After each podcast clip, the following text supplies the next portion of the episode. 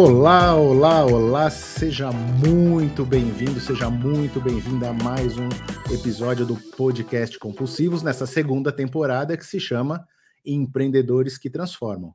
E como sempre, eu estou aqui com nobres companhias, com o professor Augusto Roque, CMO dos Empreendedores Compulsivos. Olá, Roque, como vai? Bom dia, boa tarde, boa noite a todos. Um super prazer estar de novo com essas nobres companhias e sempre batendo um ótimo papo, papo de qualidade. Isso aí. E aqui, como sempre, também o Big Boss, nosso chefe e fundador dos empreendedores compulsivos, o senhor Alessandro Saad. Olá, senhor. Olá, senhores, tudo bem? Tudo bom. Vamos para mais um papo. Super papo hoje, mais uma super personalidade. Acho que vai ser muito legal. Vou trazer para a tela aqui o nosso convidado. Olá, olá, olá, seja muito bem-vindo, senhor Iglá Generoso. Tudo bem? Grande Luiz, boa noite, boa tarde, bom dia, obrigado pelo, pelo convite. É super prazer estar aqui conversando com os empreendedores e empreendedoras compulsivos. Olá, Saad, olá, Rock, super prazer estar com vocês. A gente que agradece você ter aceitado o convite, Iglá. Vamos bater um papo muito bacana aqui. Vamos sim. Antes, deixa eu só apresentar e contar um pouquinho do, do Igla aqui. Igla Generoso, ele é cofundador e atual CEO da Digital Innovation One, uma startup que foi criada em 2018 junto com Gustavo Pereira e o Pablo, e o Pablo Zaniolo, com a missão de democratizar o acesso à educação em tecnologia através de uma comunidade colaborativa. Olha só, tem papo pra caramba aqui, né? Ajudando milhares de pessoas em todo o Brasil a mudarem suas vidas ao conectá-las às maiores e mais inovadoras empresas do mundo. A plataforma hoje, olha só, conta com mais de 540 mil desenvolvedores, número que foi atualizado agora há pouco, dentro da, da, comunidade e outros 20 parceiros, entre eles grandes empresas como Carrefour, Localiza, MRV, Banco Inter, Santander e mais um monte de outra empresa. Conta pra gente, antes de você chegar aqui, eu soube que você é um empreendedor compulsivo e você começou cedo. Conta um pouquinho, brevemente, pra gente essa sua trajetória desde quando você era lá pequenininho e como surgiu essa ideia de criar a Digital Innovation One. Caramba, Luiz, obrigado. Poxa, relembrar é super um, um prazer. E, eu comecei a empreender, eu tinha 14 anos de idade, né? É, até um pouco, um pouco antes, assim, de, de 14 ali, vendendo coxinha aqui na, na rua 7 de setembro, aqui na cidade de Araraquara, Morada do Sol. Mas basicamente meu pai faleceu, né? Quando eu tinha 14 anos de idade, ele era militar, minha mãe é costureira, eu não arrumava emprego dia inteiro para ajudar minha família. E meu padrinho arrumou um, espaço para mim ali na locadora dele, falou: não, fica aqui, começa a, aí me ajuda aí a alocar o filme, os filmes e te dou um dinheirinho, você vai ajudando as coisas em casa e, e vai tocando a vida. E lá tinha um computador, cara, puta, e, e, eu nem sabia que era isso, e não tinha, não tinha acesso, né? E comprei um livro de Clipper inspirado aí por alguns amigos que já programavam, fiz o, desenvolvi o sistema da, da locadora de controle de, de, de fitas VHS, né?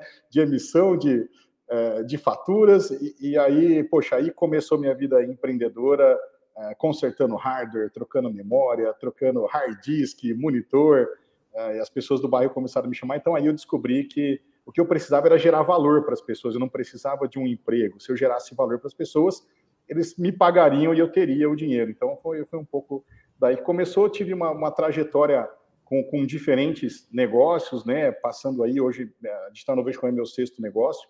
Minha principal startup aí, antes da Digital Innovation One, foi a Weblogger Brasil, foi o primeiro site de blogs do Brasil, em 2001, quando ninguém falava de, de redes sociais, mídias sociais, mídias digitais, e a gente acelerou, criando uma comunidade de mais de um milhão e meio de, de pessoas que publicavam seus blogs, hospedavam, mas eu quebrei em 2005, que eu acho que aí faz parte, e aí do que o Saad falou, né, ali, pô, vamos ter, o empreendedor tem sempre o desafio de conseguir manter bem o casamento, é. né? Tem as hashtags, tem as cicatrizes, né? É, nosso, logo, nosso logo é um curativo por causa disso.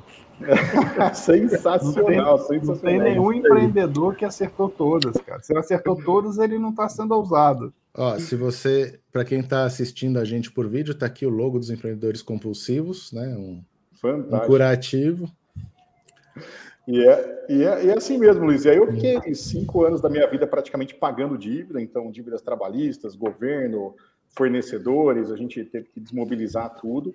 Uh, cara, foi muito aprendizado, assim, a, a, negócios digitais, da mesma forma que você levanta muito rápido, você está lá no alto, você cai muito rápido também, se você não tiver alguns padrões de comportamento que você consiga antecipar.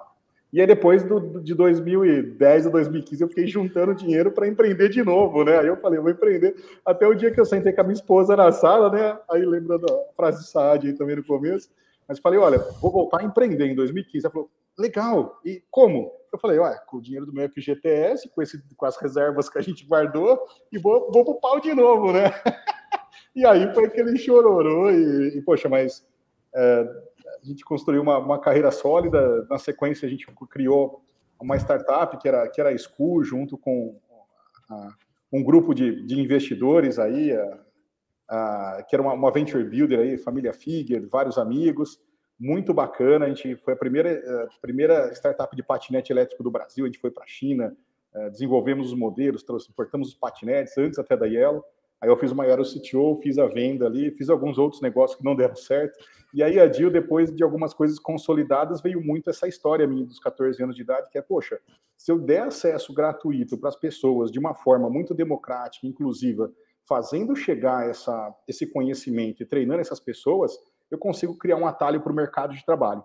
E aí foi assim que a gente nasceu realmente de uma forma muito genuína, querendo democratizar. A gente apoiou muito, a gente é muito, a gente é muito é, realmente é, chato nessa questão de impacto social, a gente quer fazer transformação, a gente está todo momento focado nisso, todas as nossas decisões são pautadas, e você sabe que fazer impacto social nem sempre é, é tão fácil, você tem que tomar algumas decisões difíceis.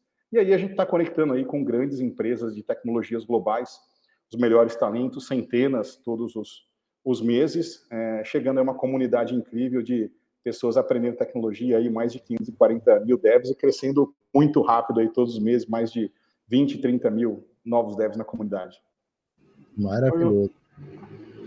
Vai lá, Lei. Deixa eu voltar no tempo um pouquinho. É, excetuando a experiência com os patinetes, todo o resto do que você fez foi tecnologia, serviço, né? Tal.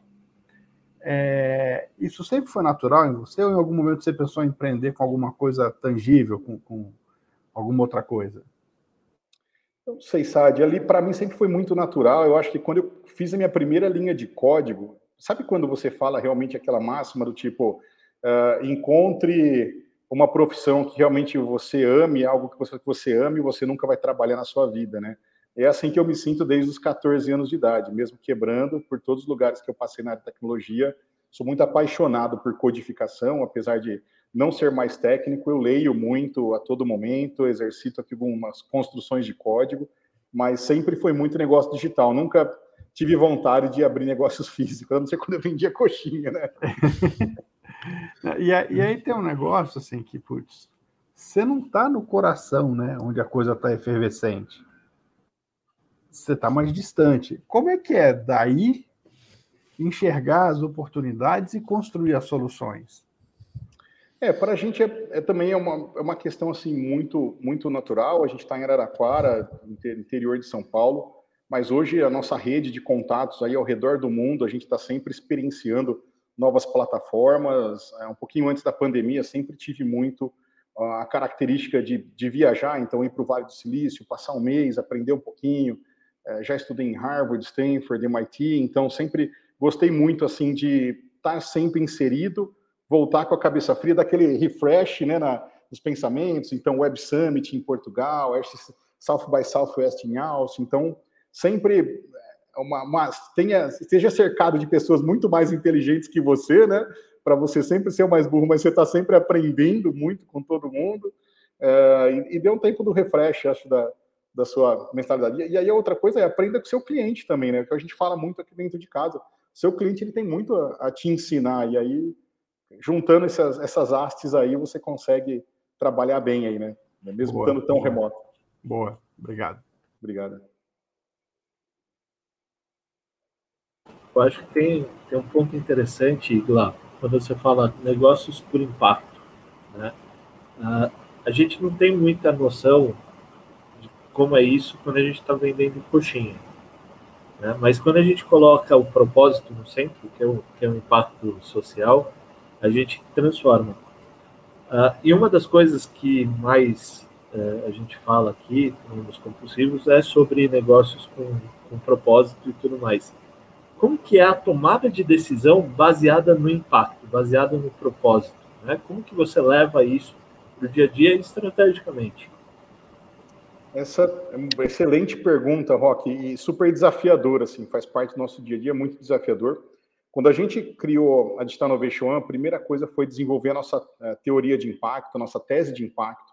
Então, a gente tem um, são sete momentos, é um, é um, é um ciclo contínuo de desenvolvimento, onde passa pela inspiração, trazer realmente pessoas, parcerias com governos, estados, universidades, para a gente democratizar, é, análise de dados e experiência conectada com o mercado de trabalho, trazendo grandes empresas. Tem toda uma, uma teoria, então a gente sempre olha para essa teoria. Uh, o, o, desafio nosso são as decisões que envolvem a parte financeira, então, quando cobrar e quando não cobrar. Então, a nossa tese, por exemplo, a gente fez, poxa, para quem não está no mercado de trabalho ainda, a gente precisa ser inteiramente gratuito para a gente conseguir chegar, ser muito inclusivo e ser fácil, para que a pessoa a gente acredita muito que a pessoa primeiro ela vai ter uma primeira experiência, vai conhecer, talvez ela vai falhar três ou quatro vezes, e aí ela continua. Mas nessa falha dela, tem todo um gasto que a gente teve. Fala, poxa, por que, que a gente não focou nas pessoas mais experts que estão nas faculdades, na USP, na Unesp, nas, na FGV, nas principais universidades, é, com um custo muito inicial baixo, que a gente coloque mais rápido no mercado. E aí essa, a gente teve que comprovar que isso, ao longo do, do tempo, vai se transformar numa marca de alta reputação, de alto engajamento e paixão pela sociedade, que vai pagar esses primeiros cinco anos nossos. É, claro que a gente gera caixa, né? Mas essa é uma tese importante. Então, esse, esse é sempre um, um desafio, essa tomada de decisão quando envolve o financeiro. Né? Legal, legal. E é justamente aí que o pessoal se perde, né? Coloca o financeiro uh, acima do propósito, não, não iguala. Conta um pouquinho mais sobre esses sete processos. Acho que é, é um, é um ponto bem legal que pouca gente entende, conhece e tudo mais. Sim, legal. É uma tese especificamente montada, que foi bem customizada pela gente, mas a gente entende que precisamos ter pessoas inspiradoras e representativas. Então, por exemplo, a gente precisa trazer o melhor dev preto, pardo, que você reconhece como preto, pardo, para ele inspirar realmente pessoas pretas e pardas. A gente tem instrutores, por exemplo, LGBTQIA+, a gente tem várias mulheres que são instrutoras também, que são mentoras da, da comunidade.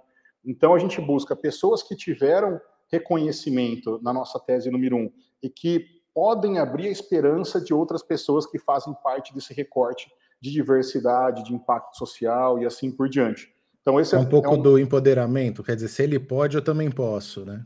Isso, é isso mesmo. É, é empoderar, é inspiração, é trazer esse primeiro fôlego.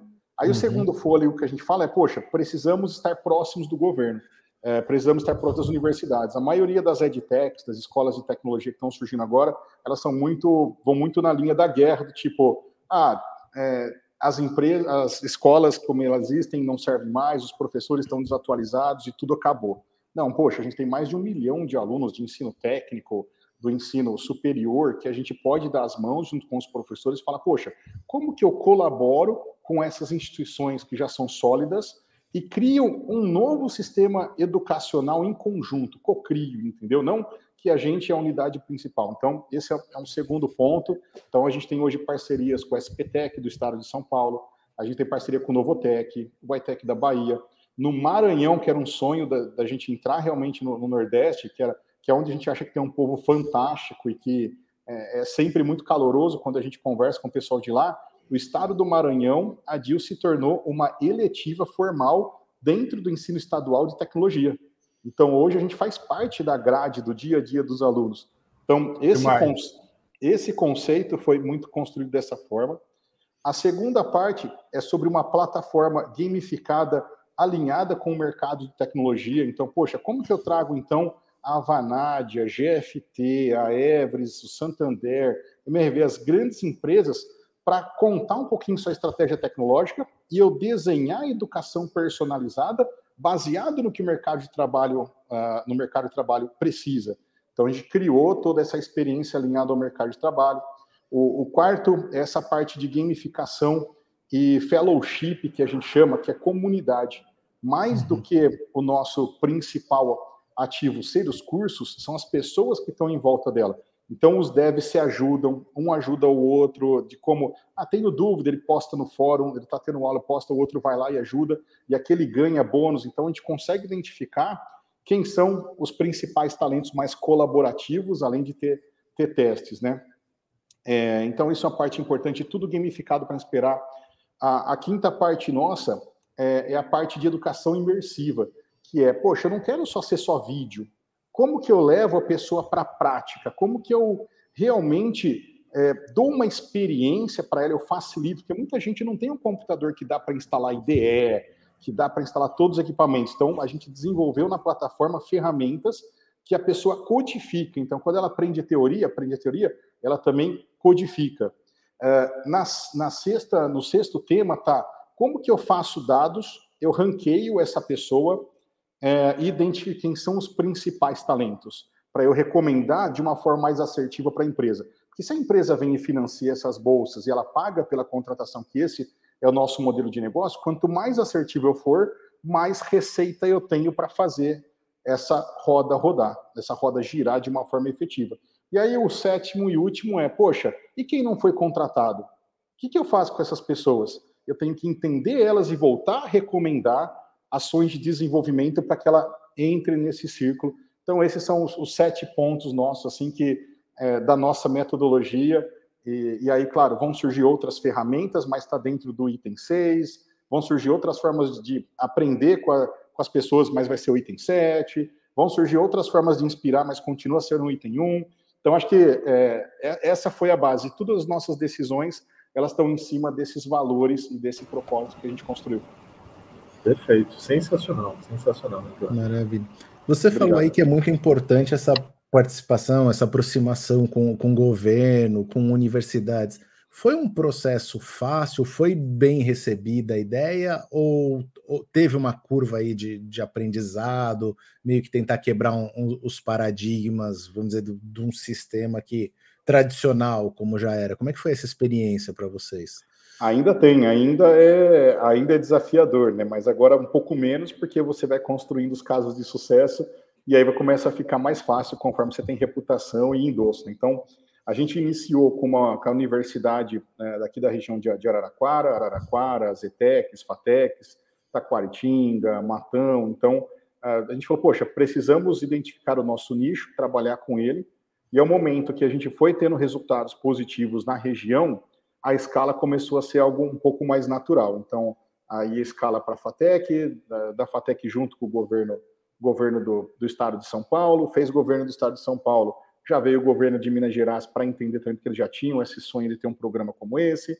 Então, aí um acaba indo puxando o outro, agora tem Instituto Federal, tem, tem bastante gente legal. Vai formando mas, cases, né? Aí você mas é vai... é tempo, né? Mas é, você, você tem é a, prova, a famosa prova social, né? Você fala, tá aqui, deu é, certo, deu certo. E, e, às vezes você quer ser tão emergente, o que, que é difícil no empreendedorismo que a gente fala? Às vezes você já quer ser emergente, você já quer estar em destaque, você já quer aparecer, e nem sempre é assim. Você tem que uma pedrinha por vez, claro, sempre pensando em escalar, em gerar resultado mais rápido, mas são temas que levam tempo, né? Aí depois de praticamente dois anos e meio de operação, com uma base de 500 mil e já com essa consolidação em alguns estados, então o estado da Bahia, a gente tem um programa E, ó, Alagoas também tem um programa com o estado de Alagoas, está um pouco mais, é, tendo os cases, está um pouco mais é, consciente a gente entrar em alguns outros estados e, e programas.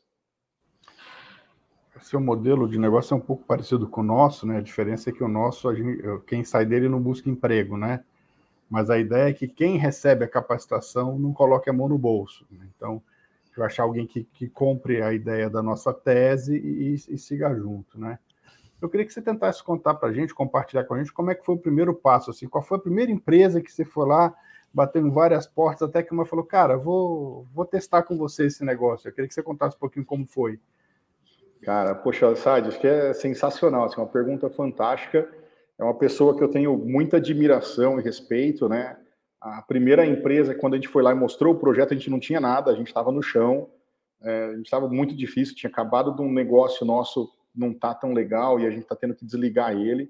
E a gente mostrou o projeto, foi o, o presidente da, da, do CEPROSP, né, o Sindicato das Empresas de, de, Processamento de Dados e Tecnologia, do estado de São Paulo, a gente mostrou o Luigi, né? A gente mostrou para o Luigi é, todo, todo, todo o projeto, né? E aí a gente falou, poxa, olha, Luigi, esse projeto aqui, a gente gostaria de formar mais pessoas para o mercado. Ele falou, poxa, quer formar mais gente? Poxa, a gente tem essa necessidade, precisamos, precisamos formar uh, mais gente. E aí tinha um time fantástico com ele que apostou também com a gente, falou, poxa, legal, vamos, vamos comprar essa, vamos comprar essa, essa ideia e, e, poxa, foi, foi fantástico ali quando a gente pegou o primeiro depósito, que é o primeiro cheque, falou, poxa, pré-pago, né? Alguém acreditou na gente, nesse valor que a gente vai entregar. Agora é, é, é correr e, e, e, vamos tentar fazer, vamos fazer acontecer, né? Mas é, mas é fantástico. O presidente Luiz de lá, um super, um super apoiador e entusiasta desde o, desde o começo, né? É um modelo que, que, que a gente acredita muito aqui e, e, e a gente tem total é, empatia com, essa, com esse desafio de você receber convencer alguém pela primeira vez, né, de, de, de, de embarcar contigo, né? É, é, é uma sensação muito boa, né? Não, é fantástico. E quando você vê que, que as pessoas, pessoas acreditam em você e, e mesmo você tendo de repente uma situação desfavorável, fala não, vamos, vamos para cima que, que vai dar certo, é, é um momento único assim, né?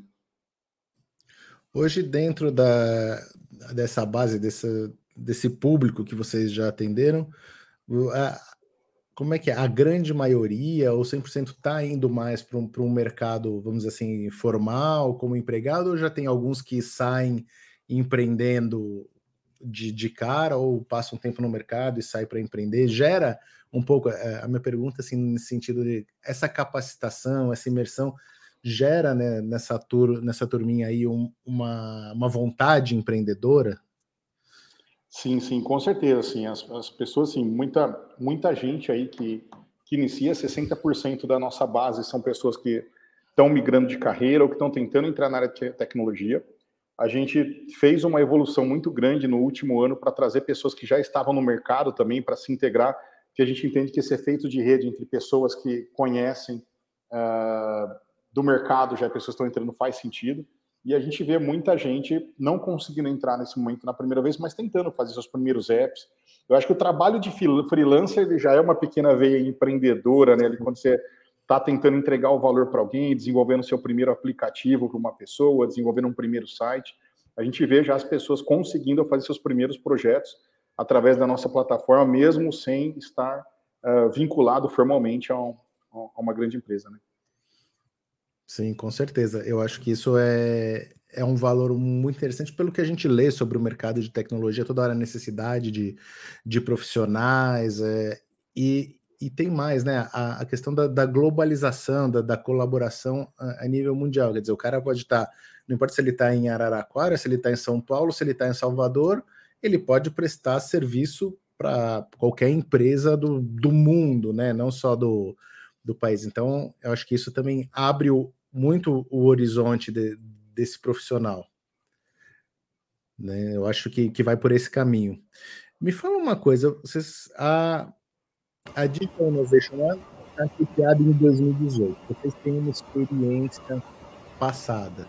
E aí eu quero passar um pouco por essa jornada. Você contou que desde sempre, desde muito tempo, começou a empreender e que você teve uma grande empresa, que foi a empresa de, de blog, e que infelizmente você teve que desligar ela por alguns motivos.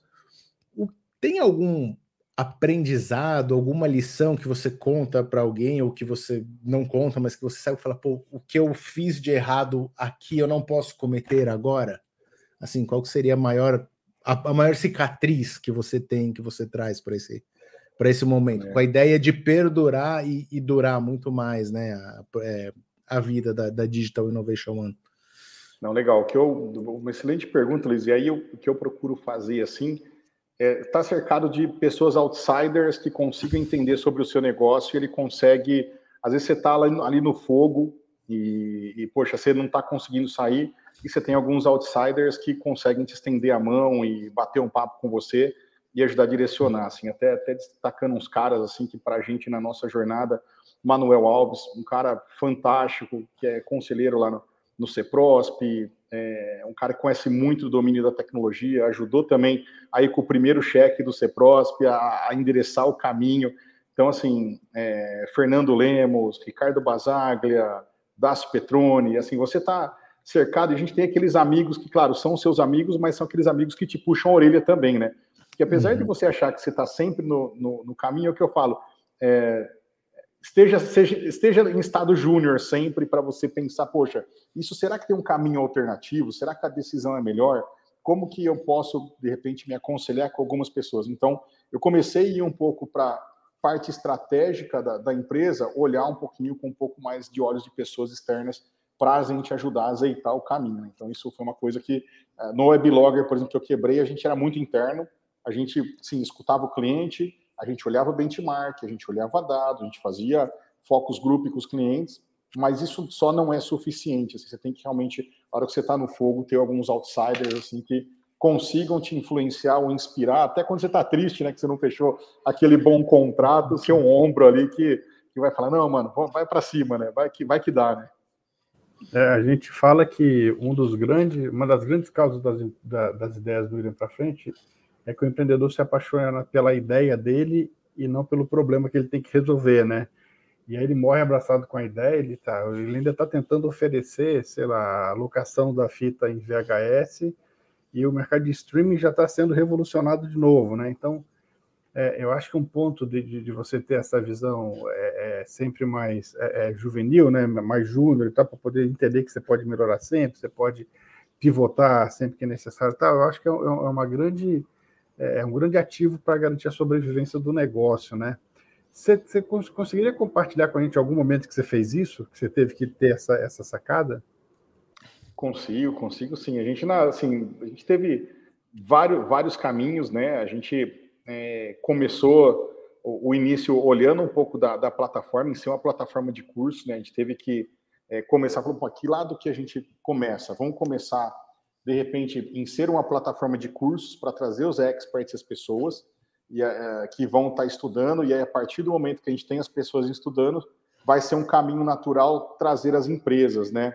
E aí a gente fez algumas coisas, tipo, ah, vamos fazer um SaaS que aí a gente coloca as pessoas no marketplace e os clientes vão chegar, né? A mais ou menos aquela. E não é assim. A gente teve que pivotar de fazer um inbound. Na época, o pessoal estava falando muito sobre inbound, que você tinha que realmente fazer as ações, só que é de longo prazo e os clientes iam chegar. A gente falou: não, vamos para o mercado, vamos para a guerra, vamos outbound. Então a gente começou inbound, a gente viu ali um mês, dois meses, que não, não vai, não chega. Te abriu a porta e não vem cliente, a gente anuncia em todo lugar e não chega. Não, vamos para a guerra, vamos mochilinha, picaretinha aqui assim, né, machadinho, e vamos, vamos para vamos a luta, né? Então foi um pouco disso, essa, esse pivô rápido do melhor caminho para gerar o resultado. Né? Boa, boa. Obrigado. Valeu. Tecnologia, né, é um cada vez mais mais rápida, né? Assim, do, se a gente pega o histórico dos últimos 30, 40 anos, a tecnologia está cada vez evoluindo mais rápido, surgem novos, novas linguagens, novos sistemas, novos hardwares, as coisas estão menores, mais leves. Como é que é o exercício de vocês, enquanto líderes, enquanto gestores, para esse olhar para o futuro? Porque dentro dos compulsivos a gente fala muito sobre isso, sobre olhar o futuro. Porque como, como o, o Ale falou, muitas vezes o empreendedor ele se apaixona pela ideia, é aquilo que ele vai fazer e ele morre naquilo, né? E, ou seja, alugando a fita de vídeo, ele não abre a cabeça para outras coisas. É, como é que vocês fazem? Qual que é o exercício que vocês fazem para poder olhar para o futuro? Quer dizer, como é que vocês imaginam uh, esse mundo da tecnologia daqui a cinco anos, daqui a dez anos? Qual que é o exercício e, e, e a velocidade que vocês têm para transformação e para acompanhamento do negócio? Legal. Assim, do, do, nosso ponto de vista aqui, a gente acompanha quem são os benchmarks. Então, tem gente que não acompanha, mas eu gosto de acompanhar, saber assim, quem são os cinco top players do nosso mercado global e que está realmente revolucionando.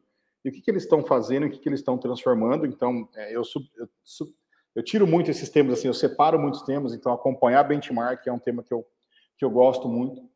Eu gosto de ler coisas de mercados que não tem nada a ver com EdTech, a HR assim, fala, poxa, quais são, poxa, FinTech, o que está surgindo no mundo, o que, que pode surgir.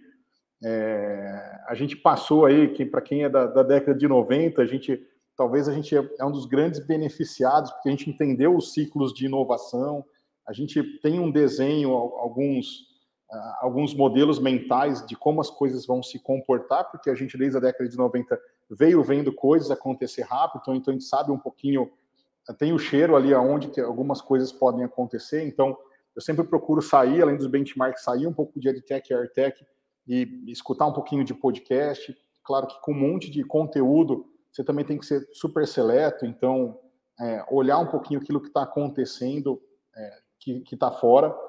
E, e, eu falo um pouco assim, você tem que ter uma rede de contatos também muito boa, né? Então, poxa, como que você aprende com pessoas que sempre estão muito mais à frente de você, ter, é, gerar valor também para essa rede de contatos, fazer parte de grupos de, de fellowship, né? Como que é, tem diversos grupos que eu, que eu participo, que eu, que eu gosto, assim, de, de acompanhar as pessoas, seguir as pessoas adequadas, e aí você em tudo isso que você aprende, como você põe sua pitadinha, né? A partir do, do que o seu cliente está falando, a partir do que o seu negócio está tá andando, do que os dados estão falando, como você põe sua pitadinha de inovação ali, olhando esse, todo esse contexto. Então, é um pouco disso que a gente acaba fazendo no dia a dia. E Glad, depois eu vou te indicar um podcast muito legal para você ouvir. Ah, já sei qual que é, hein? Já sei qual que é. Muito bom. E é sensacional, parabéns. Rock, você ia falar alguma coisa? Eu acho que é, é, é legal a gente observar como o IGLA foi se desenvolvendo, né? Quando, como ele foi ganhando tentáculos, né? A Digital uh, One, vamos dizer assim, Innovation One, ela foi ganhando tentáculos até chegar em programas internacionais, né? Não é mais uma coisa restrita e acho que a, a própria pandemia é, é, abriu os olhos para isso e gerou outras oportunidades, né? E você falou muito, ah, eu preciso ter um olhar para o mercado para ver onde está uma oportunidade ou onde está uma dificuldade e surge a chance de transformar não só a vida das pessoas uh, no Brasil, como, inter, como internacionalmente. E aí, como foi essa história? Então, agora a gente está num, num, movimento muito bacana, conversando com, com várias empresas é, internacionais. A demanda por desenvolvimento de software, a pandemia, ela, ela acelerou muito, é, ficando aí um, um, grande, uma grande oportunidade. Então, os modelos de trabalho remoto, home office, você pode trabalhar do Brasil para qualquer empresa do mundo, ganhar em dólar. É, é, um negócio cool, é um negócio legal, é, é, algo que te evolui muito. Você pode tem muitos, muitas frentes de expatriação. Então, por exemplo, a gente tem, tem diálogos aí com, com o pessoal, por exemplo, de Dubai, por exemplo, Emirados Árabes abriu mais de 100 mil, mais ou menos foram 100 mil tech visas para expatriação, para que empreendedores de desenvolvimento de software estejam lá na região. Então, muito, tem muita, muito país brigando pelo, começando a disputar né, o mercado digital, assim, onde estarão as principais mentes do mundo digital para construir o futuro. E hoje você pode criar uma empresa na Estônia, pagar imposto na Estônia, você tem uma, uma diversidade e uma é, inter, interdisciplinaridade assim, muito diferente do que te exigia antes para criar um negócio. Né? Então, essas visões ajudaram a gente a definir. A gente está agora numa linha de, de trabalho aí global, então, uma grande empresa, por exemplo, como a GFT, que já era cliente nosso, a gente rodou o primeiro boot, a primeira aceleração totalmente em inglês, para contratação de pessoas que falam inglês fluente para trabalhar para projetos internacionais. E tem vários clientes chegando aí já internacional que estão sedentos e loucos por contratar profissionais brasileiros que queiram tanto se mudar ou trabalhar remotamente. Né? Então, esse é um leque que a gente começou a trabalhar e que, sem dúvida, vai gerar mais renda para o país, vai gerar, sem dúvida nenhuma, mais receita aqui para a galera alcançar seus sonhos. Era isso que eu queria perguntar. Você falou de, de, de coisas, trabalho remoto e tal é, o quanto que, que a pandemia mudou um pouco o seu modelo de negócio e acelerou ou regrediu algumas estratégias que vocês tinham desenhado? Ela, a, a pandemia, quando ela chegou, ela simplesmente acelerou o nosso modelo de negócio. Né? Ela, a, esse plano de internacionalização e de como a gente faria esse desenho seria só em 2022, mas a gente antecipou agora para esse ano de 21. A gente viu um momento na pandemia onde as empresas de tecnologia pararam de recrutar, então ninguém sabia ali no primeiro semestre de 2020 a gente quase quebrou porque o nosso modelo de receita ele vinha muito da, ele vem muito da contratação de talentos, a empresa paga um FII quando ela contrata, além de pagar os patrocínios. É, só que aumentou do outro lado o custo, porque veio um monte de gente estudar online e a gente ficou naquela, poxa, o custo de um lado aumentando muito, e aí o que mudou para a gente foi a gente teve que acelerar um produto do que a gente chamou hoje de Pro, né? Então, que é um, um produto que ele é mais democrático, ele é super acessível, mais barato para que as pessoas. Ele aprende Python, por exemplo, gratuitamente, mas ele aprende Python com machine learning nessa versão para quem já está no mercado. É uma versão que custa ali entre 35 e 50 reais, a gente faz promoções, e que é super democrático para quem já ganha, é, para quem já está no mercado de trabalho. Então a gente acelerou para segurar esses seis meses, para falar, poxa, vamos, aperta o cinto, a gente teve que demitir algumas pessoas, foi a parte muito difícil, mas o segundo semestre de 2020 a gente viu uma ascensão muito grande com as empresas começando a contratar, porque todo mundo foi para a internet, e aí hoje você tem né, uma, uma competição é, transversal né, muito grande. Né? Você vê uma empresa financeira que está competindo com a tag do, de repente, de pedágio, sabe? É, você vê aí uma empresa, de repente, é, que tem tag de pedágio que está competindo com uma empresa de maquininha de cartão de crédito. Então, você, é, é muito transversal a competição. E aí foi todo mundo para a internet. Então, os bancos tiveram que investir mais dinheiro, o varejo teve que investir mais dinheiro, o transporte teve que investir mais dinheiro para suportar. E tudo isso precisando de devs. E aí acelerou o nosso mercado de uma forma gigantesca. Mas a gente teve esses seis meses ali de reação rápida para tentar colocar o negócio no eixo, recuperar, fazer um caixinha, ter mais, extra, ter mais pista, né? A gente teve que demitir pessoas para ter mais pista ali. É, a gente lembra na época que estava em 15 pessoas, a gente foi para 10 pessoas, hoje a gente está em 70. Então, assim, foi um momento que a gente teve que, que segurar ali, e aí a gente cresceu muito bem, graças a Deus. Foi, foi só acelerou o nosso negócio. E deu certo, né, Igla? Porque o primeiro semestre do ano passado foi um, um aperto, como você falou, o segundo, as contratações aceleraram, e vocês são um dos poucos casos, o sonho de consumo de, de muita empresa, de muita startup, que foi receber um aporte no, no início desse ano, o que com certeza ajudou a desenvolver mais programas. Como é que surgiu esse aporte? Como muita gente deve perguntar assim, como é que os caras em plena pandemia conseguiram receber um aporte? financeiro. Legal, Luiz. Eu acho que começando até né, em 2019, a gente já nasceu com essa mentalidade global, né? Então, mesmo em 2019, a gente já tinha preparado, começado a preparar a empresa para falar, poxa, vamos ser uma startup. Como a gente desenha legalmente para que a gente esteja apto a, a receber aportes? Então, a gente passou num processo de aceleração nos Estados Unidos, na The Venture City, onde ali a gente já recebeu é, e aí são públicos os números, né? A gente recebeu 500, são, foram 100 mil dólares, 500 mil reais na época, a gente levantou mais um pouco mais de 500 mil reais com alguns anjos, então foi um pouco mais de um milhão que a gente levantou naquela época, depois da gente ter investido o capital inicial do negócio.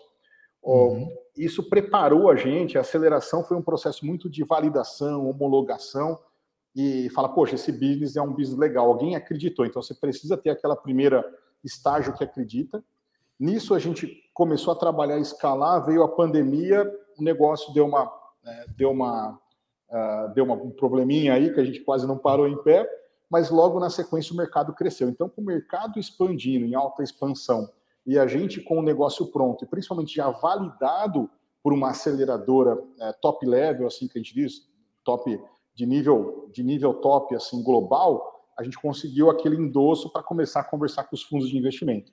É uma conversa que a gente começou a, lá em, em, junho de 2020, foi evoluindo, a gente teve um, um term sheet assinado, uma intenção de investimento, ficaram ali uns três, uns três fundos ali junto com a gente. No final, a gente selecionou a Domo Invest, a Domo Invest também selecionou a gente. A gente fala que quando você é, tem um investidor, realmente é, é um casamento, né? E você precisa estar certo, o investidor precisa estar certo que ele vai gerar valor para o negócio, não é só o dinheiro, né? Então, isso foi muito importante para a gente. Aí a gente passou um período de diligência, que foi praticamente o semestre, então nós temos toda a incorporação internacional para preparar para a próxima rodada. Então a gente já fez esse desenho, aí conversando um pouco, poxa, o que, que a experiência anterior trouxe? Prepare-se sempre para o próximo nível. Você sempre vai estar preparado para você estar tá, tá escalando o seu modelo.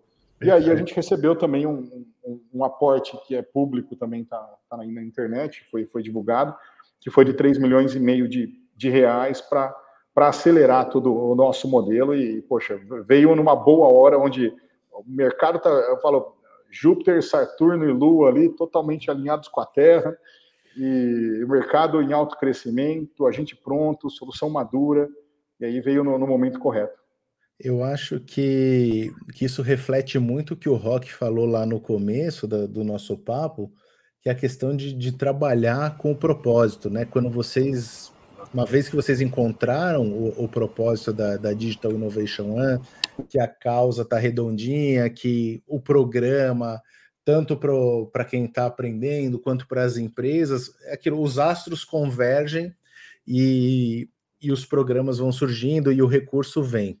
E aí, por falar em programa, uh, programas que vêm surgindo, eu queria que você contasse para a gente, parece que tem um programa de destaque aí que vocês estão fazendo com, em parceria com a Localiza, né, que tem, uh, que eles chamam de, de Academy Tech Boost. Eu queria entender assim, como é que é esse programa, onde entra a Digital Innovation One nesse programa, como é que funciona, quem se ainda, se alguém quiser participar, se ainda pode, não pode, como é que é isso? Legal. O, o, programa do Tech, o Tech Boost Academy, né, que, que é junto com o Orb Connect, é uma iniciativa do Orb, é um programa incrível, o ano inteiro aí, Banco Inter, Localiza, MRV em conjuntos, junto com a Take Blip também, empresas incríveis, e, e a Localiza trazendo aí todo o seu time de, de inovação para mentorar os devs que desejam entrar no mercado de tecnologia ou que de repente querem se, especializar, se especializar com o desenvolvimento front-end. Né? Então, é uma oportunidade incrível. É só entrar lá no site da Digital Innovation, lista lá bootcamps. Ainda tem algumas bolsas disponíveis ali de, de estudo. O programa está na sua reta também é, final aí. É, e a Localiza está em busca dos melhores talentos para fazer parte do seu time. Então, ter mentorias com quem já está no mercado de trabalho, que faz parte de um dos nossos pontos de, de melhoria de, de, da teoria de impacto, né?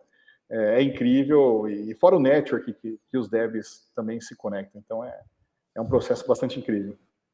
Muito legal. Para quem quiser se conectar com o site da Digital Innovation, quem estiver nos assistindo uh, pelo YouTube está na tela. Quem não estiver assistindo, a gente vai deixar na, na descrição do, do áudio do podcast o site, mas é digitalinnovation.one. Tá? E aí entra lá que tem todas as informações, né, Ian? É isso aí, lá tem muitos bootcamps aí, é muito bolsa de estudo distribuída.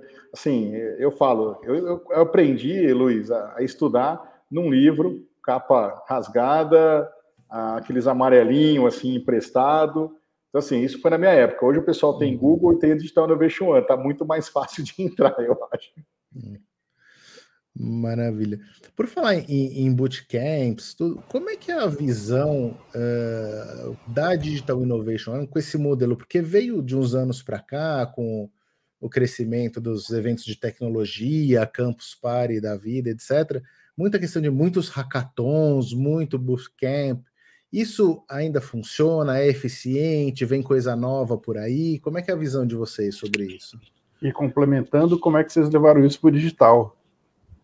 Legal. Eu acho que, foi um grande desafio, assim, uh, existia realmente esses bootcamps presenciais, onde as pessoas uh, se interagiam, né? Do nosso ponto, a gente teve que fazer, queria fazer algo já democrático, como a gente inovava, levando educação imersiva. A palavra vem bootcamp, vem dos treinamentos realmente intensivos do, do exército, né? Que é realmente é, a pessoa tá com a mão na massa e super intensivo, num curto período de tempo, testar suas habilidades máximas.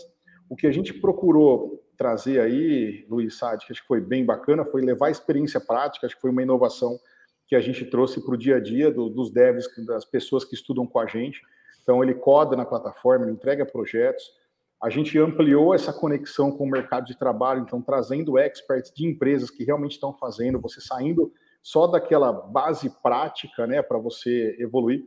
Então, assim, a gente pregou o conceito bootcamp e a gente falou, qual é a nossa metodologia? E aí também, além da, da teoria de impacto, a gente tem uma metodologia educacional com vários pontos que, que circulam essa metodologia que a gente não abre mão para entregar uh, devs com excelência. E aí essa rotatividade, poxa, se você não passou no, nesse primeiro momento, não conseguiu terminar, porque os bootcamps também têm a barra alta, a gente, além de ser um programa educacional, ele também é um programa de avaliação, ranqueamento e classificação, que você pode continuar. Então a gente inovou um pouco, tirando conceitos de diferentes componentes. Um, um ponto muito bacana, eu fui para a China, eu fui na Tsinghua University, por exemplo, eu fui tentar entender os modelos do país que mais forma devs.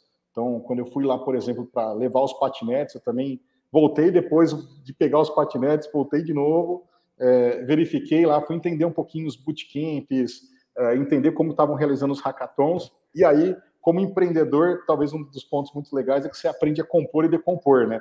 Então você fala, poxa, o que, que existe aqui? Como eu decomponho essas, esses pontos, essas ideias, essas propostas de valor e recomponho eles em algo totalmente novo, né? Então, foi um pouco disso que eu fiz olhando aí, por exemplo, Lambda School, no Silicon Valley, é, várias, várias empresas aí ao redor do mundo e a gente recompondo o nosso e a gente está em evolução ainda. Ainda tem muita coisa legal que está surgindo. A gente tem um roadmap bastante intenso. Eu acho que talvez a, essa questão do ser júnior é a gente é uma empresa em constante construção e que a gente nesse momento não tem a intenção, por exemplo, de se filiar ao MEC. A gente quer, por exemplo, ter os nossos próprios padrões e quem vai dar o carimbo final de que é um bom curso é a Vanad, é o Santander, é a GFT, são as empresas que estão recrutando os melhores talentos do mercado através da, desse modelo. Maravilha, muito, muito interessante. Pô, Igla, passa rápido, né?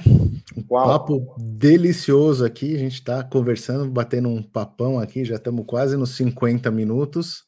E aí, infelizmente, a gente tem que encerrar, porque temos tempo, né? Temos um tempo limite. Mas antes de encerrar, eu queria saber se o, o Rock tem algum comentário final, alguma pergunta para fazer para o Igla.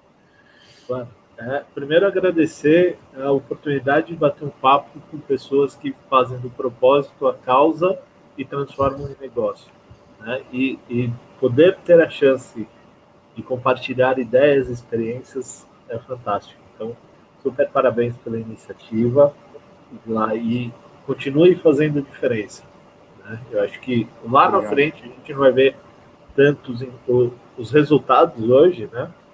Mas a gente vai deixar um futuro melhor para a humanidade, não é nem para a sociedade. Obrigado, Roque. Maravilha. Alessandro Saad. É, de novo, agradecer pelo seu tempo, por ter vindo compartilhar com a gente é, as suas cicatrizes e a sua visão de mundo. Né? É super bacana quando a gente tem um empreendedor conosco que mostra por onde ele passou, onde ele escorregou, onde ele aprendeu, onde ele melhorou, né? E, e, eu só queria te desejar que você continue assim, seguindo firme no seu propósito, levantando toda vez que cair, e sempre que tiver novidade, a gente está aqui à disposição para te ouvir. Obrigadão, Saad. Legal. Sabe que o, o empreendedor, né, o mais compulsivo assim, o, o, já foi comprovado cientificamente, segundo o nosso mestre Alessandro Saad, que o gene existe o gene do empreendedorismo, que é o famoso NR2B. E, inclusive, com testes da Universidade Princeton. de Princeton. Princeton, Princeton University. Princeton University. E a gente vê claramente que você deve ter esse gene fortíssimo na veia. Inclusive, a gente anda pegando uns, umas pessoas boas, bem ricas nesse gene, né? Então, uh, Igla, eu queria muito é, agradecer o seu tempo, agradecer a sua participação aqui no nosso, no nosso podcast, a, a inspiração, a sua história empreendedora, desde que você era pequenininho. Não faz muito tempo, né? 14 anos você tinha ontem, dá para perceber, né? Por, por, esse rostinho diferente. Chegou nos 18 você hoje, vê que, né? Você vê que ele é o único na tela que não tem fios brancos, né? É, é. E... Tem uma penquinha aqui, né? É. E, e aí eu queria assim, né, te deixar uh, à vontade assim para se você quiser deixar alguma dica para quem está ouvindo, para um jovem que se interessa por tecnologia, alguma dica, alguma inspiração, um convite para conhecer a, a, Digital Innovation One, enfim, o, o microfone é seu. Show de bola, Luiz. Obrigado, assim, de coração. Obrigado, Saad. Obrigado, Rock. Assim, o trabalho que vocês fazem é incrível. Assim, é, se eu tivesse essas inspirações, e principalmente acesso aos empreendedores, empreendedoras compulsivos, compulsivas, aí é, acesso a todo esse conteúdo, assim, na minha jornada quando eu comecei, ou mesmo é, quando você vai dizer, poxa, tinha me ajudado demais. Né? Então, parabéns pelo trabalho que vocês fazem, é realmente incrível. Queria mandar aí um grande abraço também a todos os empreendedores e empreendedoras compulsivos. Continuem aqui, assim, essa troca é, é incrível. E, e, do mais, eu acho que é cerque-se de pessoas boas. É, a gente fala sobre isso, assim, tenha sempre um, um ciclo de amizades que, que sempre está fazendo coisas legais, gere valor para esse ciclo de amizade, tente só não consumir. A gente está sempre preocupado em fazer um network de qualidade, mas é importante você gerar muito valor também para essa rede. Eu acho que isso vai te gerar boas ideias. Tem amigos, com certeza, que, que te ajude aí no momento é, que você está triste, que vai falar, não, legal, levanta, olha aqui, ó, olha o caminho A, caminho B. Eu acho que na minha jornada, é, a gente nunca faz nada sozinho. Então, o meu aprendizado aqui é gere valor para as pessoas, independente aonde que você faça, quando você passe, faça amigos, é, e sem dúvida nenhuma você vai estar cercado de e faça o bem, né? Acho que essa questão que o Rock falou aí também do, do propósito, assim, faça o bem. Você faz bem, o mundo conspira a seu favor. É eu, eu falo muito aqui para o time, para o nosso time sempre. Poxa, todo mundo manda muita mensagem para mim, LinkedIn. Poxa, obrigado, vocês estão fazendo gratuito, a gente ia ter que pagar, vocês estão tendo acesso, transformando vida. A gente já teve motorista de Uber, atendente de pizzaria, muita gente bacana que, que foi contratado. Só que eu falo para vocês que assim, eu, eu me sinto muito mais ajudado do que eu ajudo as pessoas. Então eu acho que esse sentimento é uma coisa legal. Realmente faça o bem e gere valor para a sua rede aí.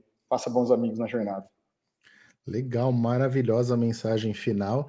É isso aí, é, eu ouvi, né, aquela coisa que dizem muito, baseado nisso que você falou, né, duas coisas que são bem interessantes que eu já ouvi de grandes líderes é, primeiro, tente ser o mais burro à mesa, porque você sempre aprende com os mais espertos, e se cerque-se e cerque-se sempre de pessoas interessantes. Veja eu aqui com o Rock, com o Alessandro, porque você é a média das cinco pessoas mais é próximas a você, né? Então é bem isso.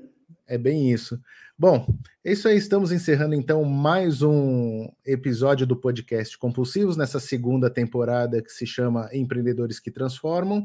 Hoje conversamos aqui com o Iglar Generoso, que é cofundador e atual CEO da Digital Innovation One. Iglar, mais uma vez, muito obrigado. Rock, obrigado. Ale, obrigado. E até a próxima, pessoal. Tchau, tchau. Obrigado.